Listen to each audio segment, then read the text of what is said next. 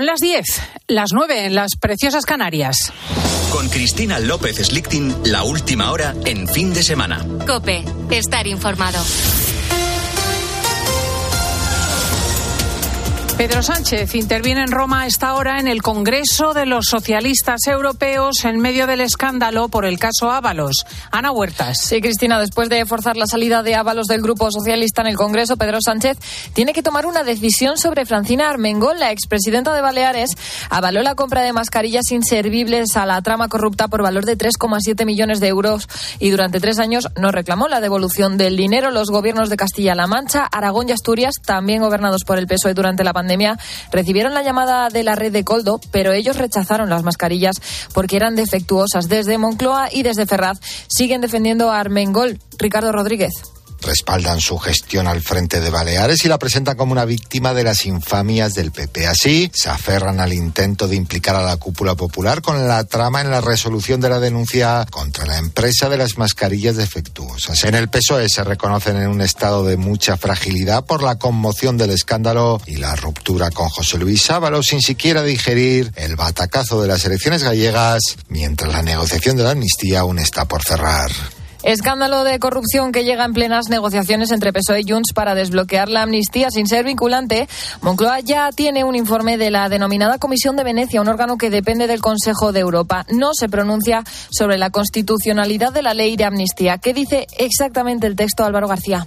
El texto de entrada no se posiciona en si esta ley puede contribuir a la normalización política, institucional y social en Cataluña, algo que defiende el Gobierno, y agrega una serie de recomendaciones.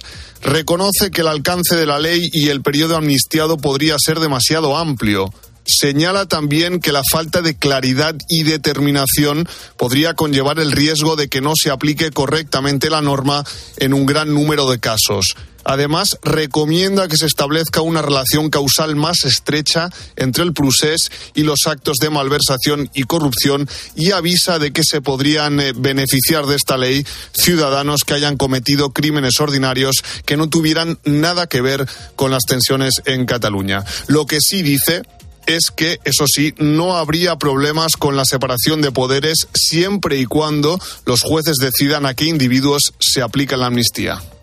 Y primer sábado de marzo, un mes que ha comenzado con la subida del IVA en el precio de la luz. Ha pasado del 10% al 21% porque febrero ha cerrado con un precio medio mayorista de 40 euros el megavatio hora y al quedar por debajo de los 45 se activa esa subida del IVA poniendo fin a esa rebaja fiscal. Detrás del recorte en el precio mayorista de la luz de un 40% con respecto a enero están las renovables, pero no solo. Lo ha explicado en la mañana del fin de semana de COPE Paco Valverde, experto en el mercado eléctrico ha soplado el viento que ha habido un récord histórico de producción de generación eólica para un febrero, sobre todo el último tercio de mes. Pero luego tampoco es que haya hecho mucho frío, entonces al haber demanda más flojita, pues eso también hace abaratar los precios.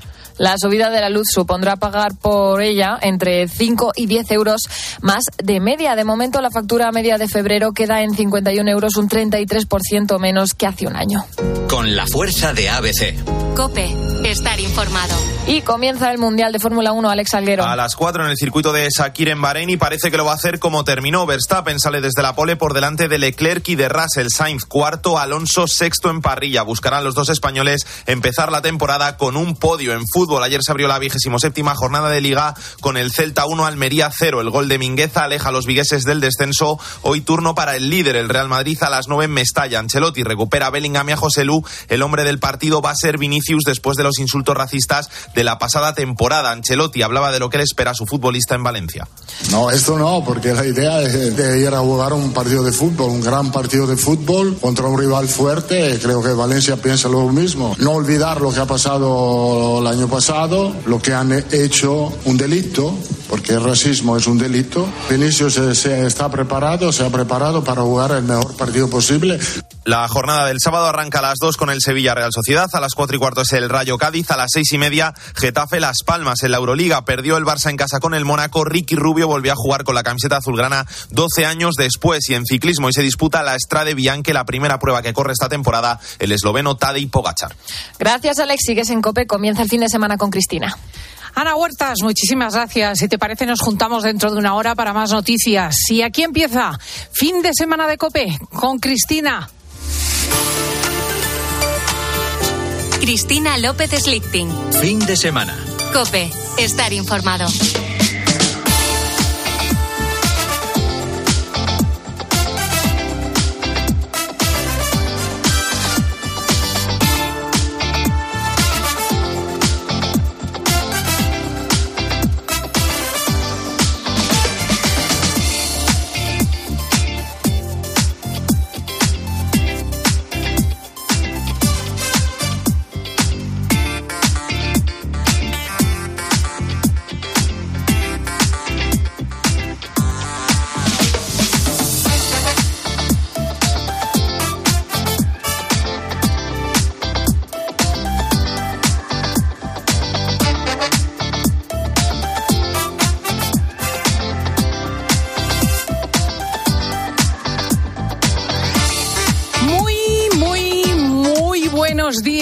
España. Es sábado, 2 de marzo.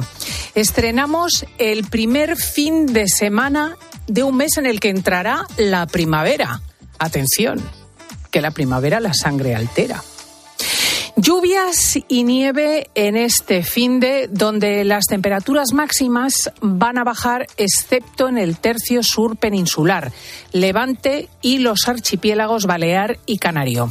Luego a las 11 preguntaremos a Lucina cómo vienen la semana y el mes. Los vecinos del edificio quemado en Valencia en ese barrio del Campanar, de Campanar se dice, que visitamos el fin de semana anterior. Han pasado estos días intentando recoger las minucias que ha dejado el fuego. Casi todo arrasado, te lo puedes imaginar. No había ni paredes, que eran de pladur, tampoco puertas. Los bomberos han sido los encargados de ir bajando lo poco que han ido encontrando dado el estado peligroso del inmueble, y recorrer los pisos, o los antiguos pisos, porque de los pisos no queda ni rastro, buscando según las listas y dibujos que han hecho los inquilinos. Han aparecido más cosas, curiosamente, en los pisos inferiores que han resistido mejor y casi nada en las casas de arriba. Cajas fuertes y coches del garaje, inundados pero no inutilizados, han sido casi lo único de valor que se ha podido rescatar. Han recuperado solo de nuestro dormitorio, cosas de nuestro dormitorio con mi marido y un poco del salón. Nos mostraron un video y está todo hecho polvo, no se pudo rescatar absolutamente nada. Polvo, polvo, por todas partes. He hecho un plano, he señalado dónde estaban los objetos de valor, joyas de mi madre, en fin, las cosas de más valor y valor sentimental, pues si se puede recuperar algo. Y un ejemplo de la resistencia de los animales a los desastres, de su astucia y resiliencia. Un gato, un gato llamado Coco, ha aparecido en el piso 11, ocho días después del incendio. Hay, hay aquí agua, en, el- en la furgoneta nuestra hay agua.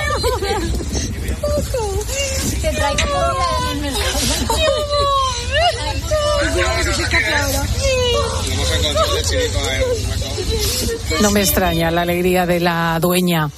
El gato era del octavo piso, pero subió a la que llaman columna seca y se metió en la hornacina de tres pisos más arriba, entre los escombros. Y claro, la señora lo ha recibido con entusiasmo. Verdaderamente, la naturaleza es asombrosa. Y en política el gobierno está en apuros. El difícil equilibrio de este ejecutivo de decenas de partidos, a cual más raro, se está viendo golpeado en su columna central, que es el PSOE. Por distintas cosas. Por la venta de mascarillas malas durante la pandemia, ya has oído a Ana Huertas, y por la protesta de las instituciones europeas a la amnistía al delincuente Puigdemont. Desde Moncloa han vendido esta semana que la Comisión de Venecia, ese grupo de expertos que ha venido desde el Consejo Europeo a vigilar lo de la amnistía, había avalado el perdón a los golpistas. Falso. Falso también. El informe es solo un borrador que además subraya. Uno, que la amnistía ha dividido profundamente a la sociedad española. Dos, que para amnistiar a los forajidos es precisa una reforma constitucional. Tres, que es una chapuza que se tramite como proposición de ley. Cuatro, que vulnera la seguridad jurídica y la legalidad penal. Y cinco, que amnistiar la malversación de dinero y la corrupción no está bien. Son todos los peros que habían puesto en España los juristas más experimentados. Como esta misma semana, el jueves, el Tribunal Supremo imputó por terrorismo a Carlas Puigdemont, que entre otras cosas es responsable de las lesiones por vida de los policías atacados en la plaza de San Jaume, la vicepresidenta primera del Gobierno no ha tenido más remedio que salir a explicar por qué y cómo amnistían al delincuente más detestado por la opinión pública. Montero dice que no pasa nada, que a ellos el Supremo, plim, no provoca ninguna interferencia, ni para bien ni para mal, respecto a los acuerdos que se estaban intentando llegar de forma definitiva eh, para tener una ley de amnistía que el Gobierno de España le parece imprescindible para pasar página tócate las narices. La pobre Montero está de apagafuegos. Qué triste ganarse así el sueldo. Mira lo que dice también de la venta de mascarillas averiadas que hicieron personas del gobierno socialista durante la pandemia. El Partido Popular tiene que dar explicaciones del por qué en el sumario aparece el señor Tellado y aparece como el que iba a permitir o iba a hacer una reunión con algunas personas de la trama. Mi pregunta es, ¿se produjo la reunión? Si el señor Tellado no acudió, ¿quién fue en su lugar? Tiene Alberto, que figura también. O sea, va Coldo, el correveidile del ministro Ábalos, y les vende mascarillas de cuarta, carísimas, a la presidenta de Baleares, Francina Armengol, y al presidente de Canarias. Compran, pagan con dinero de los fondos europeos, estafan al contribuyente. Y el problema es el PP, al que supongo que también querían estafar y que no fue a la reunión. Como tampoco cayeron en la trampa ni Paje en Castilla-La Mancha, ni Lambán en Aragón, ni Adrián Barbón en Asturias, casualmente los socialistas menos pelotas del régimen sanchista y los que menos se fían.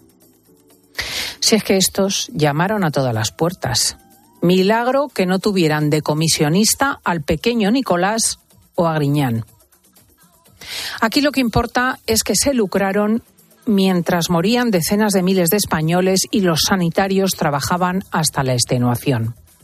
Más de 52 millones de euros sacaron Coldo Aldama y el empresario Juan Carlos Cueto, que entraban en todas partes y en todas casas, gracias al ministro Ábalos. La Audiencia Nacional ya ha ordenado el embargo de 88 cuentas bancarias por petición de la Fiscalía Anticorrupción. Y mientras el escándalo salpica a Pedro Sánchez, Ábalos es tratado como un apestado. Se ha pasado al grupo mixto y se sienta ahora más solo que la una en la penúltima fila del Parlamento, con un pasillo a su derecha y un asiento vacío a la izquierda. Solo como la una, que decía mi abuela. En fin, vamos a la crónica internacional muy breve pero gravemente porque el secretario de Defensa de los Estados Unidos, Lloyd Austin, ha dicho esta semana que si Vladimir Putin gana la guerra de Ucrania, la OTAN entrará en guerra con Rusia. ¿Por qué? Pues porque si Putin se crece, pasaría como ocurrió históricamente con Hitler después de las invasiones de los Sudetes y de Polonia, que atacaría a continuación los pequeños países bálticos, Letonia, Estonia y Lituania, a los que estaban a amenazar, o Finlandia. Si os parece, nos vamos a Moscú a preguntar.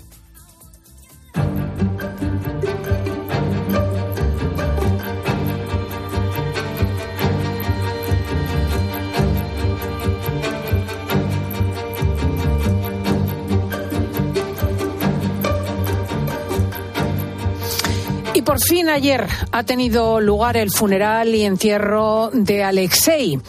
Y centenares de personas han desafiado al Kremlin acudiendo porque el gobierno había advertido que todos los que, los que participasen en, los actos eh, bueno, serían observados y los que llevasen a cabo acciones no autorizadas, que eso puede ser bien eh, aleatorio, deberían responder ante la ley. Vamos a ver cómo ha tenido lugar todo esto, qué ambiente hay en Rusia. Elena Bogus, socióloga, historiadora residente en Moscú, es eh, tan valiente como Alexei Navalny.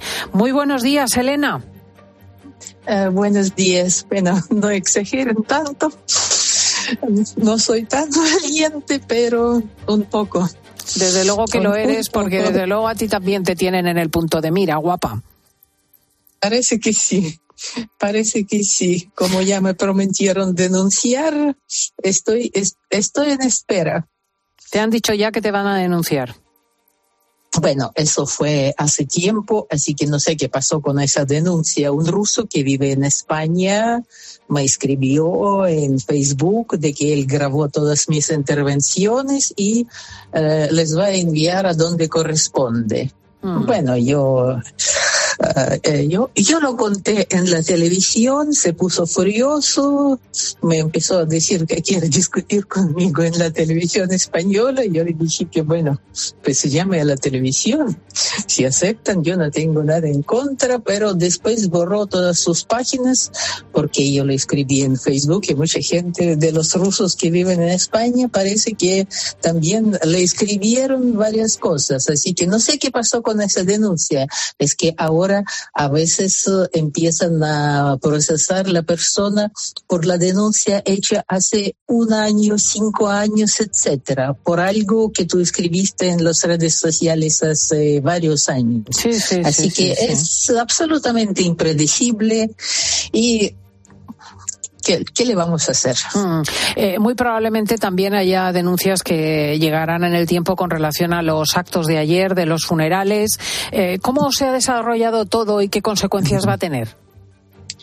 Mira, yo creo que eso ha desarrollado bien porque es obvio que eh, fueron decenas de miles decenas de miles de personas a pesar de todas las trabas. Y las autoridades otra vez eh, se mostraron cobardes. Empezaron a acercar a la iglesia, el cementerio, poner no sé cuántas eh, cuántos autos de la policía, etcétera, etcétera.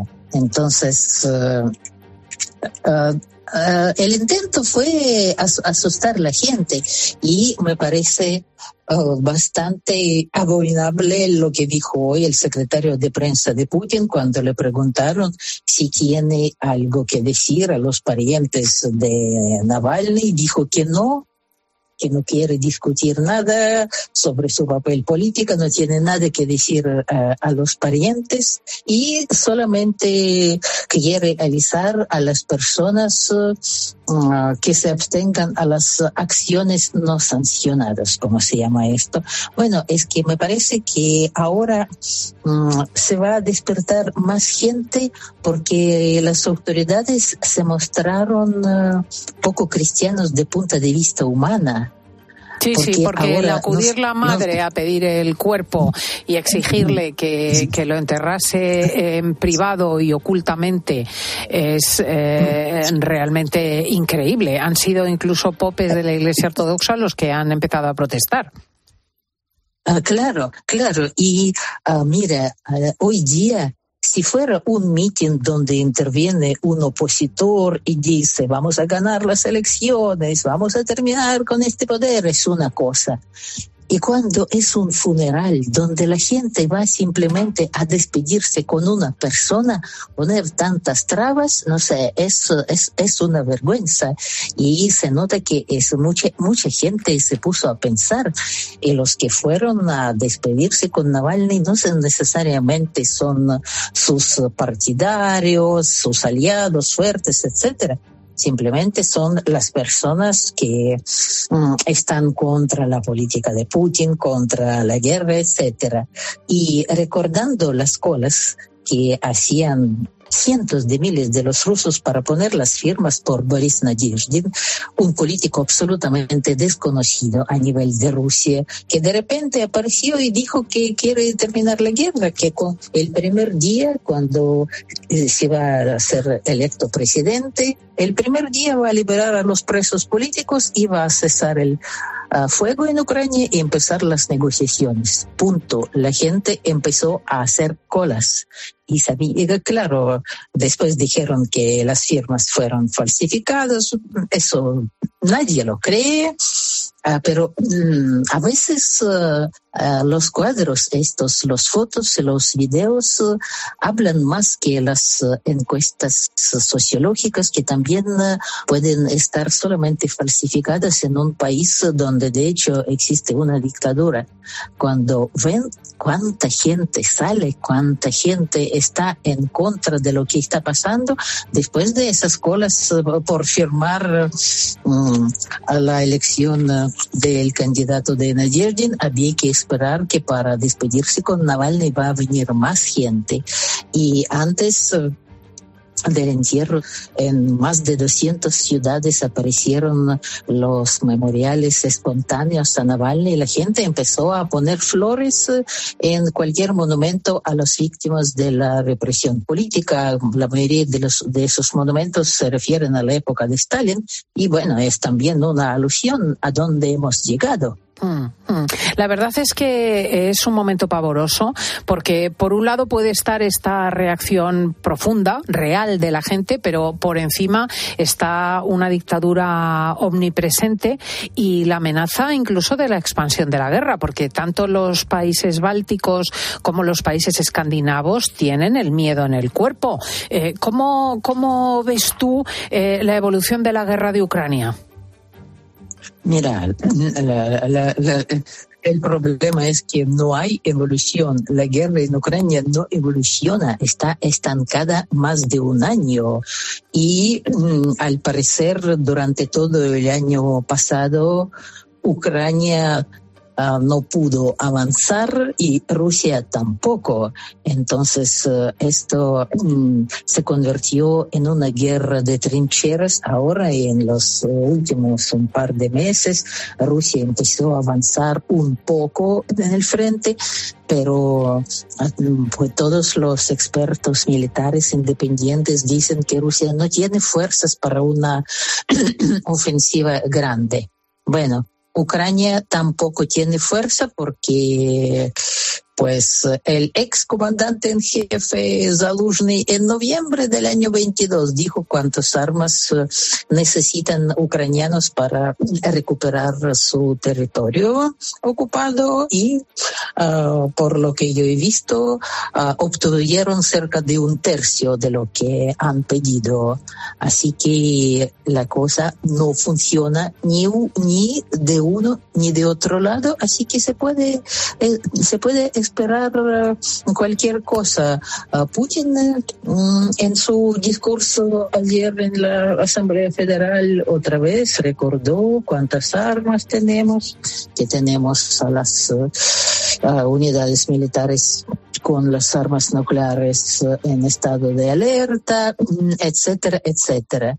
Entonces, eh, pues este, este estancamiento yo creo que no puede durar mucho. Mm. Puede pasar cualquier cosa. Lo, lo, triste es que todo es uh, impredecible. Lo que, no, lo que no es impredecible en absoluto es que Putin va a ganar las presidenciales en unos días, el 17 de marzo. Mm. Dudo mucho que haya sorpresas. Mira, yo creo que mm, en ese sentido no va a haber sorpresas porque hace tiempo que las elecciones eh, se falsifican cada vez más. Ahora tenemos también la votación electrónica por Internet porque eso es eh, absolutamente incontrolable y más fácil a falsificar. Pero me parece importante la llamada que hizo un diputado de San Petersburgo y después eh, lo apoyó Navalny mm, mm, desde la cárcel venir al mediodía el domingo, el día 17, y votar por cualquier persona que no sea Putin, hay tres candidatos más o contra todos. Porque eh, la gracia es eh, que la gente venga a votar y a votar en contra. Claro que esto no va a cambiar la, la suerte de las elecciones, pero esto otra vez puede ser una muestra de que la gente está dispuesta a salir y hacer algo. Y así poco a poco la situación ah, va a cambiarse y nadie sabe qué va a ser eh, la última gota. Mm. Eh, aquí tenemos desde luego la sensación de que hay Putin para rato y que Europa poco puede hacer porque parece que las sanciones, las resoluciones no sirven para nada y también lo piensa y así lo ha dicho en el Parlamento Europeo la mujer de Navalny, Julia Navalnaya. If you really want Putin, si realmente queréis derrotar a Putin, debéis ser innovadores. Tenéis que dejar de ser aburridos. No podéis derrotarlo pensando que es un hombre de principios, que tiene moral y reglas.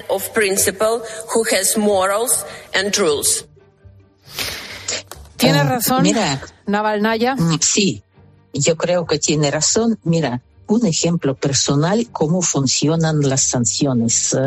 Yo tengo una gran parte de mi familia en Ucrania, mis dos hermanas con sus familias, la viuda de mi papá, etcétera, etcétera. Entonces, eh,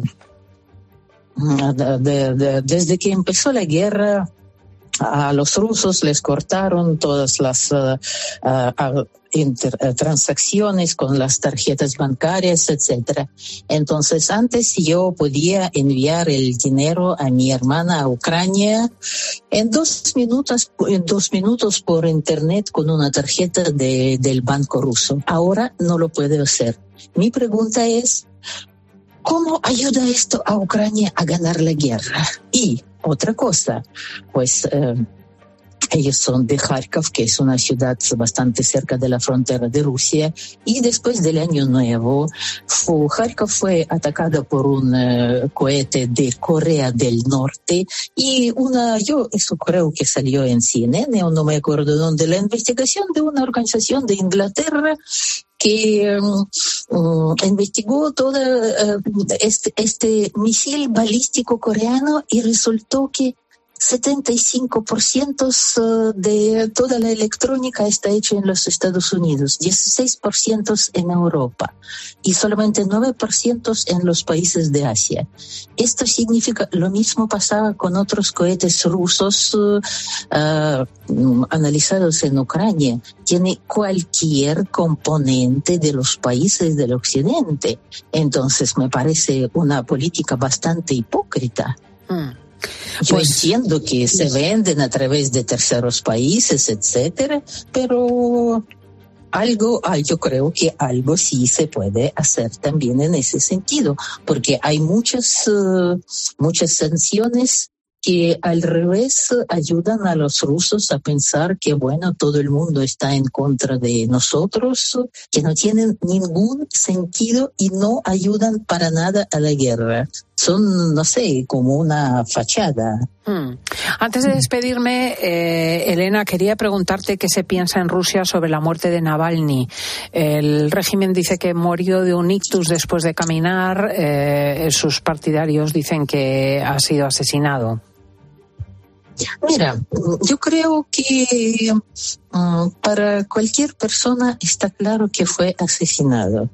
No hay una información fidedigna porque mm, yo creo que los parientes de Navalny o su equipo podrían investigar esto y yo estoy seguro que lo van a hacer en el futuro, pero como por ahora ah, no dicen nada, no importa cómo murió, porque Ah, con los problemas con la salud que él tenía después del intento de envenenarlo, después de pasar tres años en la cárcel y un año estuvo en una celda de castigo, sin ayuda médica, sin ah, una comida normal, etcétera, etcétera. De repente puede ser que murió de algún problema con la salud eh, sin hacer algo especial.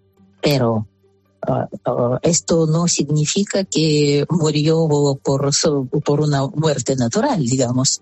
Y si, si, le ayudaron a morir, pues cómo se portaron las autoridades, eso de no querer entregar el cuerpo, esto hizo pensar a todos de que algo, algo funcionó mal, porque mintieron demasiado. Y cuando empiezan a mentir, claro que lo primero es sospechar que algo hicieron mal. Mintieron demasiado. Es Elena Bogus, mm, nuestra corresponsal en Moscú, una persona que habla libremente, socióloga, historiadora y con un maravilloso castellano. Elena, muchísimas gracias de corazón. Gracias a ustedes. Mucho ánimo. Adiós. Ah, gracias. Hasta luego. No os mováis de ahí porque vamos a explicar cómo puede uno, aparente normal, aparentemente normal, degenerar en un dependiente emocional en una relación de pareja, con respecto a tus padres, tu familia. Escuchas fin de semana. Con Cristina López Slichting. Cope, estar informado. Lo más llamativo fueron las formas. La manera en que Ábalos ha dado un portazo rotundo y destemplado al ultimátum que le dio su partido. Ese podía haber ido en silencio, callándose. Ábalos no solo ha desafiado la autoridad de Sánchez, es que le ha arrebatado la épica de la resistencia. Hoy Ábalos es el Sánchez que echaron por la ventana del Comité Federal de su partido hace unos años. Carlos Herrera va más allá de la noticia y te explica todo lo que te rodea. Escúchale de lunes a viernes, de 6 a 1 del mediodía, en Herrera en Cope. Recolector de claveles, repartidor de paquetes, llevo japoneses de tablao en tablao y niños de cole en cole. Distribuyo naranjas y miel de abeja y hago transfer de aeropuerto de 12 a 2. Si quieres hacer un buen business, hay que ser muy rápido. Solo hasta el 20 de marzo, Business Days Citroën con ventajas especiales en toda la gama Citroën y punto de carga incluido en gama eléctrica. Citroën. Condiciones en citroen.es. Escuchas fin de semana. Y recuerda, la mejor experiencia y el mejor sonido solo los encuentras en cope.es y en la aplicación móvil. Descárgatela. Ten vista. Solo en Vision Lab gafas graduadas con cristales antirreflejantes 59 euros. ¿Cómo lo ves? Y con progresivos 129 euros. Más info en visionlab.es. ¿Eres profesional de la obra y la reforma? En Leroy Merlin tenemos precios exclusivos para ti durante todo 2024. Por ser miembro del Club Pro tienes toda la gama de puertas de Interior Line, Line Plus y Premium con hasta un 15% de descuento, como la puerta La Cadavari o el modelo Oslo Nature en cualquiera de sus medidas por solo 121,50 euros. Y mantenemos ese precio para ti el resto del año. Leroy Merlin, ahora más pro. Cariño, vamos a cambiarnos al plan estable verde de Iberdrola, que paga siempre lo mismo por la luz, todos los días, todas las horas, durante cinco años, pase lo que pase. Interrumpimos la emisión por una noticia de última hora. Nos están invadiendo los extraterrestres. Pase lo que pase. Pase lo que pase. Y ahora, además, llévate 100 euros con el plan estable verde de Iberdrola. Contrátalo ya llamando al 924 24 24 o en iberdrola.es. Consulta condiciones en la página web. Iberdrola. Por ti, por el planeta. Empresa patrocinadora del equipo paralímpico español. En CEPSA te damos cinco motivos para venir a nuestras estaciones de servicio. Ahorrar, ahorrar, ahorrar, ahorrar y sí, ahorrar. Seas cliente particular o profesional, te regalamos 5 euros si te unes a CEPSA Go o a esta Resa Direct. Y además ahorra 5 céntimos por litro en tus repostajes. Ven a CEPSA y llévate ya tus 5 euros. Consulta condiciones en CEPSA.es. Recolector de claveles, repartidor de paquetes, llevo japoneses de tablao en tablao y niños de cole en cole. Distribuyo naranjas y miel de abeja y hago transfer de aeropuerto de 12 a 2. Si quieres hacer un buen business, hay que ser muy rápido. Solo hasta el 20 de marzo, Business Days Citroën con ventajas especiales en toda la gama Citroën y punto de carga incluido en gama eléctrica. Citroën. Condiciones en citroen.es. Descubre los diseños exclusivos y los productos innovadores de las tiendas porcelanosa. Piezas de gran formato, griferías con sistemas de ahorro, cocinas de inducción invisibles. La casa de tus sueños está en porcelanosa. Y ahora, del 1 al 16 de marzo, aprovecha los días porcelanosa con descuentos muy especiales. Porcelanosa. Lo más llamativo fueron las formas. La manera en que Ábalos ha dado un portazo rotundo y destemplado al ultimátum que le dio su partido. Ese podía haber ido en silencio, callándose. Ábalos no solo ha desafiado la autoridad de Sánchez, es que le ha arrebatado la épica de la resistencia. Hoy Ábalos es el Sánchez que echaron por la ventana del Comité Federal de su partido hace unos años. Carlos Herrera va más allá de la noticia y te explica todo lo que te rodea. Escúchale de lunes a viernes, de 6 a 1 del mediodía, en Herrera Incope.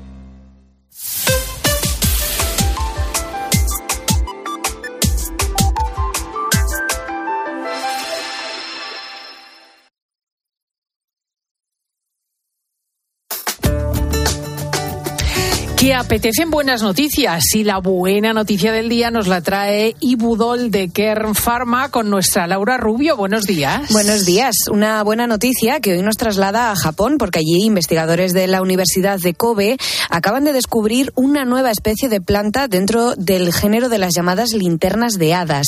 Esta especie, que se representa en forma de pequeñas plantas blancas con forma de vidrio, es muy peculiar porque no hace la fotosíntesis, solamente se alimenta de hongos del suelo Su hallazgo se ha considerado como una auténtica sorpresa y un éxito rotundo porque en Japón, país en el que más desarrollados están los estudios sobre la botánica, llevaban 100 años sin descubrir un nuevo género de plantas.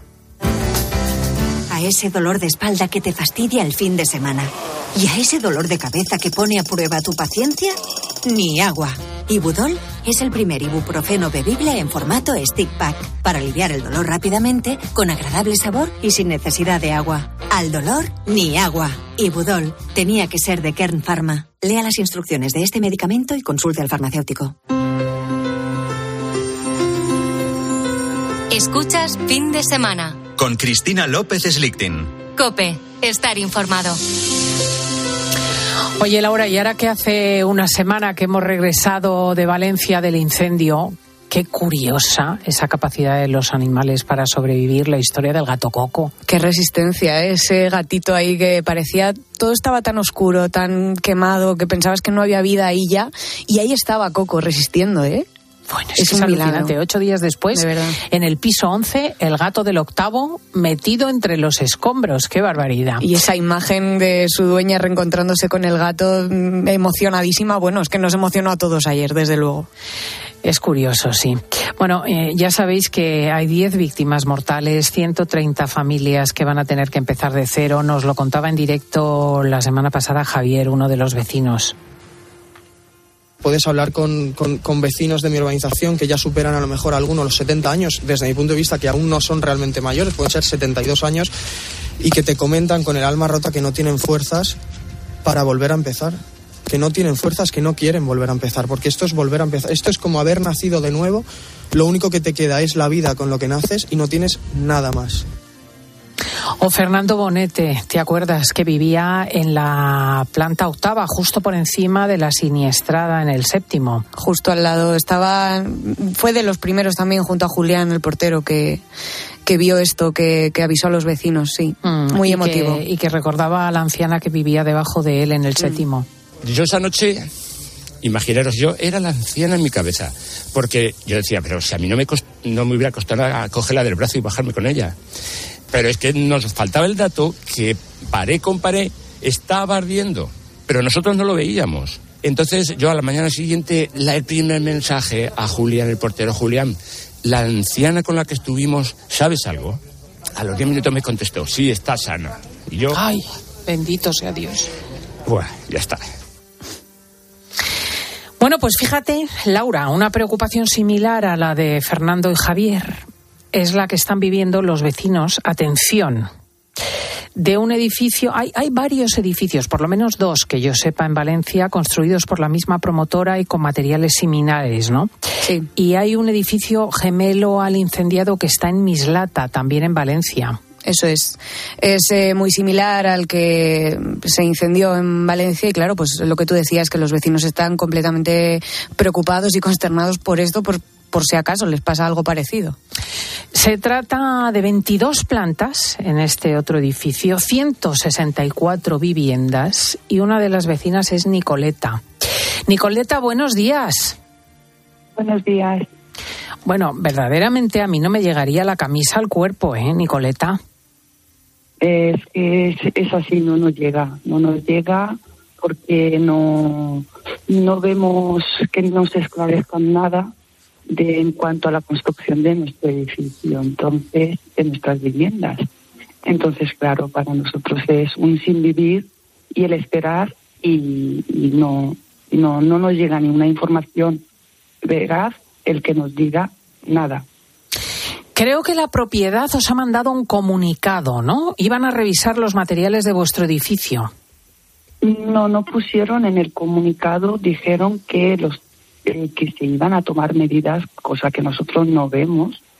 Eh, nos mandaron un comunicado diciéndonos básicamente que evitemos hacer riesgo, digamos, el, el de incendio, como retirar nuestros enseres de las terrazas, o sea, eh, como que no tenemos mobiliario fuera en las terrazas, eh, ni armarios de almacenamiento, nada de eso, y que la, que, que la propiedad ha tomado medidas, que se ha arreglado la alarma de incendios, que se había detectado un fallo el día 22 de febrero, cosa que no es verdad. Eh, no fue el 22 de febrero, fue mucho antes. Eh, eso también se ha cambiado la alarma de incendios, la centralita, pero nadie sabe con certeza si funcionan los detectores de humo. Madre mía, qué miedo, pero sobre todo, Laura, lo que me deja secar es lo de las terrazas. No coloquen ustedes cosas que se puedan incendiar, en definitiva, ¿no? Claro, y sobre todo lo que... Sí, Nicoleta. Es decir, tú alquilas un piso, en mi caso, por la terraza, y ahora me dicen que yo no tengo que tener nada en mi terraza, perdone, pero entonces mm, yo que pago un piso con terraza, pero no la puedo disfrutar. No, no es así. Bueno, y sobre todo, escucha que se puede incendiar, ¿eh? Que es que estamos hablando en el otro caso de 10 fallecidos. no se va a incendiar pues, mi terraza, sí se puede incendiar cualquier cosa, pero mi terraza arderá, claro, como todo lo demás, si Dios no quiera eso pasará. Mm. Pero no será el foco, mi terraza. Nicoleta, me imagino que estaréis como muy intranquilos y contemplando incluso la posibilidad de vivir en otro lugar, de mudaros, pero no será fácil, claro. No es fácil, bueno, en mi caso yo estoy buscando, eh, no es fácil con dos niños, en mi caso, y dos mascotas, eh, porque hoy día muchos apartamentos de alquiler no admiten mascotas aunque estén vacíos, y, los precios se han duplicado este año. los precios se han disparado. Mm. ¿Sabéis si el edificio en el que estáis vosotros tiene compartimentos estanco? Porque uno de los grandes problemas, según se ha desprendido de la investigación, por no decir el principal, es que además de ser la fachada muy inflamable, no separaba el fuego porque no había eh, divisiones que exige la ley. Nosotros no tenemos constancia de cómo está la fachada hecha. Nos ha llegado un rumor que dicen que no es fachada ventilada y que nuestros balcones haría de cortafuegos porque como no tenemos los pisos pegados a la, a la, a la fachada, sino que son los balcones y luego la fachada. Y la fachada es de cristal. O sea, toda la casa es de cristal. No, eh, con certeza no sabemos nada. Pues es Nicoleta. Hmm. Perdóname, en, en nuestro grupo de WhatsApp lo que estamos comentando muchos que no estaría de más que el propietario, la propiedad, pidiera una ITV adelantada, ya que todos los edificios tienen que pasar una ITV cada 40 años. En este caso, hay un caso excepcional, pues se podría adelantar esa ITV de este edificio o de este o de todos los similares. Claro. Pues es, es Nicoleta, perdóname porque tenemos que proseguir con la edición y con la emisión, pero de verdad que tenéis toda la razón. Muchísimas gracias. Gracias. Y desde nuestro edificio, el más sentido pésame a los afectados y nuestro apoyo de, a los afectados de Campanar, del edificio de Campanar.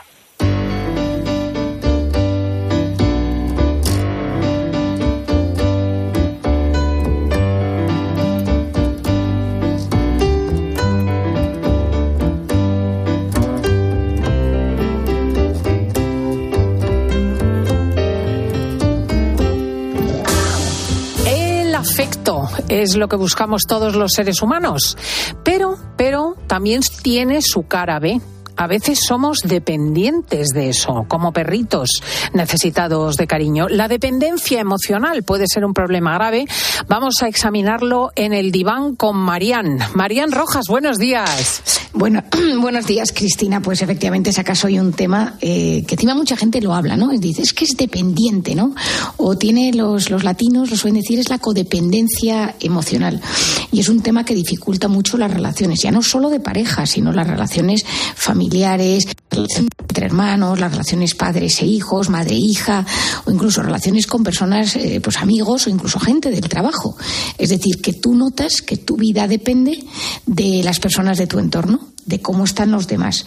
Y es como, yo, yo, puedo, yo lo diría como que la dependencia emocional es la imposibilidad de alejarte de un vínculo que no funciona. Mira tú qué frase, es decir, estás con un vínculo y entonces constantemente vuelves a él, porque te cuesta muchísimo alejarte. Situación típica, fácil de entender, es la relación de pareja eh, conflictiva en la que pues una persona no está bien con la, con la otra, pero tiene una dependencia y busca las migajas. Yo en consulta hago mucho el concepto migaja. Esto lo hablo un montón, ¿no? Es decir, con tal de recibir sus migajas, las de la otra persona, sea lo que sea, que te mira, que te contesta un mensaje, que, queda un día contigo, que queda contigo y se acuesta, que habla de ti en público, da igual, cada cual tiene sus migajas. Y en esas migajas sientes un cierto alivio. Lo que pasa es que cuando desaparece esa persona, sus frases, comentarios, eh, comunicación, etcétera, sientes un vacío intenso, enorme. Eso es como uno sabe que tiene cierta dependencia emocional. Es decir, buscas esas migajas, esas gotitas de afecto, sea como sea, y muchas veces negándote a ti mismo y sin saber poner límites, y cuando no recibes nada, y cuando no hay nada sientes una frustración, una frustración enorme. ¿A quién le suele suceder más, Cristina? Pues suele sucederle más a la gente que es más insegura, que tiene una voz interior machacante, gente que no cree en sí misma, gente que no cree en sus habilidades y entonces todo lo consulta, por ejemplo. Típico, esto puede suceder a veces en el ámbito profesional, que no te crees lo que vales y entonces todo lo consultas y buscas la validación.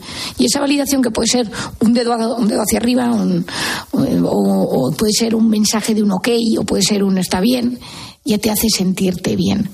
Lo que pasa es que las relaciones de dependencia emocional, pues en muchas ocasiones generan tristeza, frustración, vacío, porque a veces la relación puede ser, pues generalmente esto lo pensamos en las parejas, pero tú estás muy dependiente de alguien y te anulas a ti mismo. Y este es uno de los problemas más gordos que existen, porque uno te obsesionas con la otra persona depende de que esté disponible, de que te conteste, mandas un mensaje.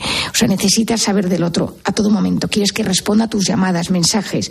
Dedicas mucho espacio y energía de la vida pensando en la otra persona. Ah. Lo segundo es que no te sientes bien, porque como te estás anulando, como tú no sabes poner tus límites, como toda tu vida depende de la otra persona, digo toda tu vida entre comillas, puede ser el 100%, el 50% o a veces un porcentaje importante. O sea, hay gente que es dependiente de su padre o de su madre y que si no habla 10 veces al día con el padre o la madre, pues, pues se siente mal y necesita consultárselo todo. Es una área de relación de dependencia muy seria. ¿Qué pasa? Que mucha gente somatiza esto lo hemos hablado en muchas, en muchas ocasiones aquí, Cristina, que la somatización es cuando las emociones eh, dan cara en el cuerpo. Entonces, los vértigos, los dolores de cabeza, malestar, inflamación, y eso puede suceder.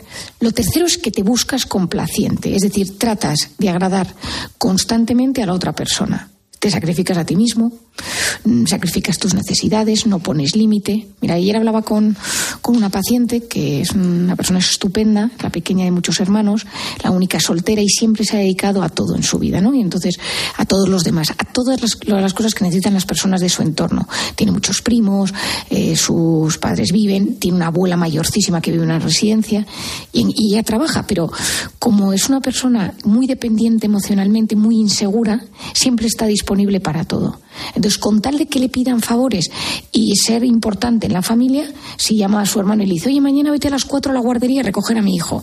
El otro, oye, cómprame esto porque me he quedado... Entonces, lo hace todo porque tiene una dependencia emocional inmensa de todos los miembros de su familia, con tal de sentirse importante para los demás. Fíjate, Marian, que este es un tema en el que iba a insistir, porque tú decías al comienzo, bueno, en una relación, por ejemplo, mala de pareja, donde una persona se esfuerza por agradar al otro, pero el otro le paga mal, pues ciertamente ahí hay una cosa tóxica. Pero fíjate cuando la dependencia es aparentemente buena. En el caso de que efectivamente tú estés pendiente de un montón de personas que a su, a su, vez son buenas contigo, ¿cómo se distingue un afecto sano de un afecto dependiente? Bueno, pues el caso, por ejemplo, de esta paciente que te estoy contando de esta semana, eh, una de las cosas que nos dimos cuenta es que ella nunca se preguntaba a sí misma cómo estás. Y ella se notaba exhausta porque en un momento de un día, eh, hace tiempo, llegó una de las primeras veces que vino a consulta, le dije, bueno, ¿y cómo estás? Dice, ¿y eso qué más da si lo importante es cómo están los demás? Pero le salió, o sea, no, decir, no, no iba en plan en contra de mí. Y entonces le dije, oye, ¿estás enfadada? Y me dijo, no, no sé por qué te he dicho esto, perdóname, Marian, perdóname, que. digo, no, no, no, al revés. ¿Cuántas veces a la semana alguien te pregunta a ti cómo estás? ¿Cuántas veces? Y entonces me dijo, pues la realidad es que nunca, porque como soy yo siempre. Entonces le dije, ¿y por qué lo haces? ¿Por qué eres así? ¿Por qué nunca pones un límite? Porque me dice, hay veces que me ha pasado que mm, algún tiene un sobrino adolescente que sale por la noche y para no despertar a los padres se va a dormir a su casa. Y entonces llama a las 5 de la mañana y, le, y ella se despierta tal. Y entonces si tiene hambre le prepara algo de comida y le digo, pero vamos a ver Dice, ya, pero yo sé que luego pues me agradece y me sonríe, aunque luego está dos semanas o un mes o dos meses sin llamarme. Es decir, e-, es no saber ponerte límites, no saber priorizarte. No significa pasar al otro extremo, que es que soy egoísta y solo pienso en mí mismo. Pero, claro, muchas veces cuando dejas de hacerlo, surge el miedo al rechazo. Es decir, surge pavor a la idea de que te abandonen, de que dejen de contar contigo, de que dejes de ser importante para ellos. Y entonces, en, las relaciones donde hay dependencia, cuando se pasa por una discusión, pues el momento de reconciliación, eh, muchas veces uno dice, no, no te preocupes, lo voy a, no pasa nada, porque haces todo por no perder a la persona que tienes delante. Y eso alimenta la dependencia emocional. Es decir, todos los casos de, pues, de maltrato, de maltrato físico, psicológico, de relaciones tóxicas, puede haber el, puede suceder que uno de los dos atraviese por esta dependencia emocional.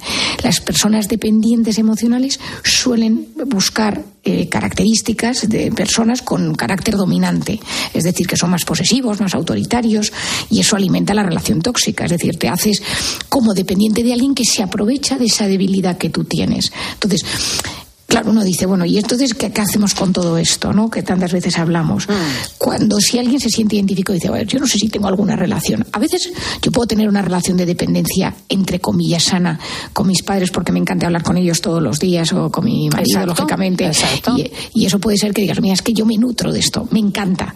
Pero uno puede decir, oye, es que si realmente es que dependo de ese rato de conversación para sentirme bien.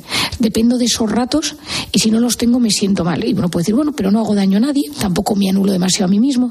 Es una cosa que me nutre. Yo tengo mucha gente que me dice, María, mía, es que soy hiperdependiente de hablar de, de, mi, de mi madre. Y hablo con ella todos los días varias veces. Entonces yo muchas veces digo, ya, pero acuérdate que esto no anule quién eres tú.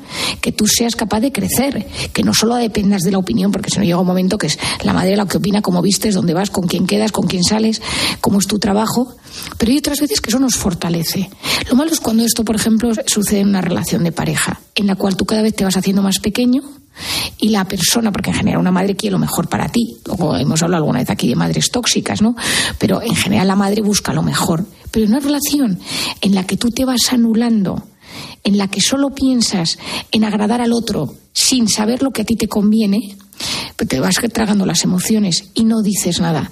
Y lo importante es que la otra persona vuelva, que la otra persona te escriba. Hace unas semanas tuve un, caso en la consulta de una paciente que tiene una relación muy complicada con su padre, muy, muy, muy complicada.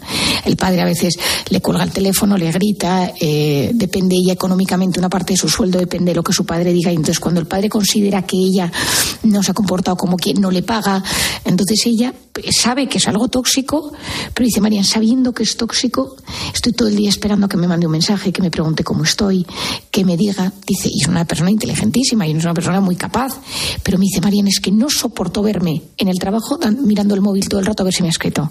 Dice, incluso, pero ella es consciente. Es decir, son relaciones de dependencia emocional tóxica en la que eres consciente que no te aporta, pero no puedes vivir sin esas migajas. Esas migajas son lo que te nutre cada día. Esas migajas es lo que hace que tú digas, ya está, pero el problema es que llega la migaja y luego el vacío. ¿Y qué hacemos en el último minuto? Bueno, ¿qué hacemos? Lo primero es reconocer si hay dependencia, decir, oye, tengo dependencia de esto. Pero, bueno, no me hace daño ni hago daño a nadie y soy consciente de que esto para mí no, no me perjudica. Lo segundo, entendemos que eh, intentamos buscar de dónde viene esto, es decir, ese comprender, ese aliviar que tantas veces hablamos. ¿De dónde viene esa necesidad de dependencia? ¿Tengo alguna herida sin sanar? Es que me sentía de menos, no me hacían caso, me humillaron, me abandonaron y ahora hago todo lo posible porque no me abandonen. Esto es lo típico. Me abandonaron y tengo miedo. Trabajar la autoestima y cómo soy yo y cómo me siento, mi autoconcepto, mis habilidades, yo valgo, cómo me hablo. Y luego intentar no estar todo el rato preguntándome cómo está la otra persona. ¿Estará bien? ¿Estará mal? Si me escribe, si no me ha escrito, porque creo que no me ha escrito, porque no me ha llamado, porque me mira.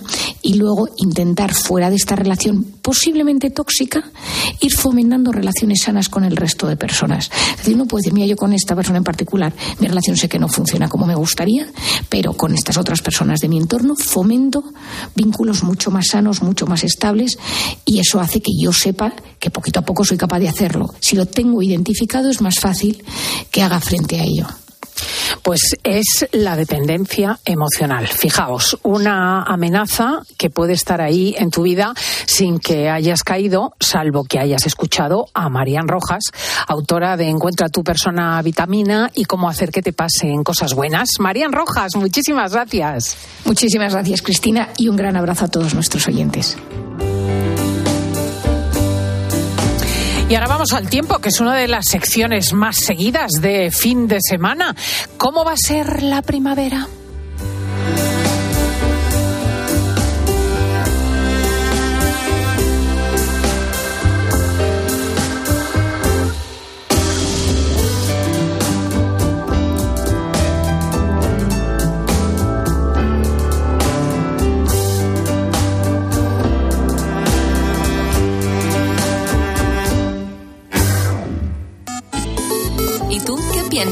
Escribe a Cristina López Slichting en Twitter en arroba fin de semana cope, en nuestro muro de Facebook Cristina Fin de Semana o mándanos un mensaje de voz al 666 55 40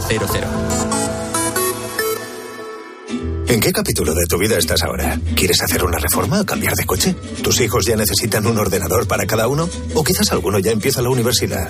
¿Habéis encontrado el amor y buscáis un nidito? En Cofidis sabemos que dentro de una vida hay muchas vidas y por eso llevamos 30 años ayudándote a vivirlas todas.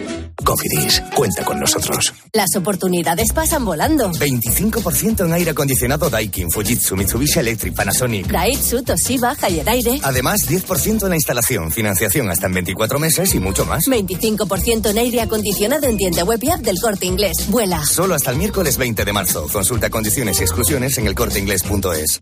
En cofidis.es puedes solicitar financiación 100% online y sin cambiar de banco. O llámanos al 900 84 12 15. Cofidis, cuenta con nosotros. Escuchas fin de semana. Y recuerda, la mejor experiencia y el mejor sonido solo los encuentras en cope.es y en la aplicación móvil. Descárgatela. ¿Y tú? ¿Por qué necesitas fluchos? Porque es tiempo de pensar en lo que te gusta, en la moda que te hace sentir vivo, chic, casual, sport. Nueva colección de otoño-invierno de fluchos. La nueva moda que viene y la tecnología más avanzada en comodidad unidas en tus zapatos. ¿Y tú? ¿Por qué necesitas fluchos? Fluchos. Comodidad absoluta. ¿Eres profesional de la obra y la reforma? En Leroy Merlin tenemos precios exclusivos para ti durante todo 2024. Por ser miembro del Club Pro tienes toda la gama de puertas de interior Line, Line Plus y Premium con hasta un 15% de descuento, como la puerta La Cadavario o el modelo Oslo Nature en cualquiera de sus medidas por solo 121,50 euros. Y mantenemos ese precio para ti el resto del año. Leroy Merlin, ahora más pro. Estoy buscando unos neumáticos casual, con un look de entretiempo y tal, para la playa, la nieve, la lluvia, vamos, para todo el año. Si lo que quieres es algo que agarre con todo, los neumáticos cuatro estaciones son tendencia. Aprovecha el 2x1 de Peugeot Service con las mejores marcas y triunfa en cualquier pasarela, esto carretera. Condiciones en peugeot.es. Actualízate con el gran renove de MediaMark. Let's go. Solo hasta el 11 de marzo ahorra 71 euros con el kilos por euros en un combi Nofro Samsung con tecnología Space Max de 2 metros de altura por 599 euros. MediaMark. Bienvenidos a una nueva temporada de Fórmula 1 en Dazón. Fernando está listo, Carlos preparado y nosotros dispuestos a vivir con pasión cada gran premio, porque la Fórmula 1 nos corre por las venas. Vívela solo en Dazón desde 19,99 euros al mes. Coche roto, ay qué mal. Laika Bosch, reserva online que irá genial. Laika Bosch. Pide cita online sin complicaciones. Red de talleres Bosch Car Service para todo lo que tu automóvil necesita. Querido multireformista en Obramat, no podemos bajarte los impuestos ni el precio de la gasolina de tu furgoneta, pero sí podemos ayudarte con nuestros precios. Por eso en Obramat revisamos cada día nuestros productos para ofrecerte las mejores marcas profesionales con los precios más bajos de la zona IVA incluido. Profesionales de la construcción y la reforma. Obramat. La luz, el gas, la hipoteca, la cesta de la compra. ¿Preocupado por la incertidumbre económica?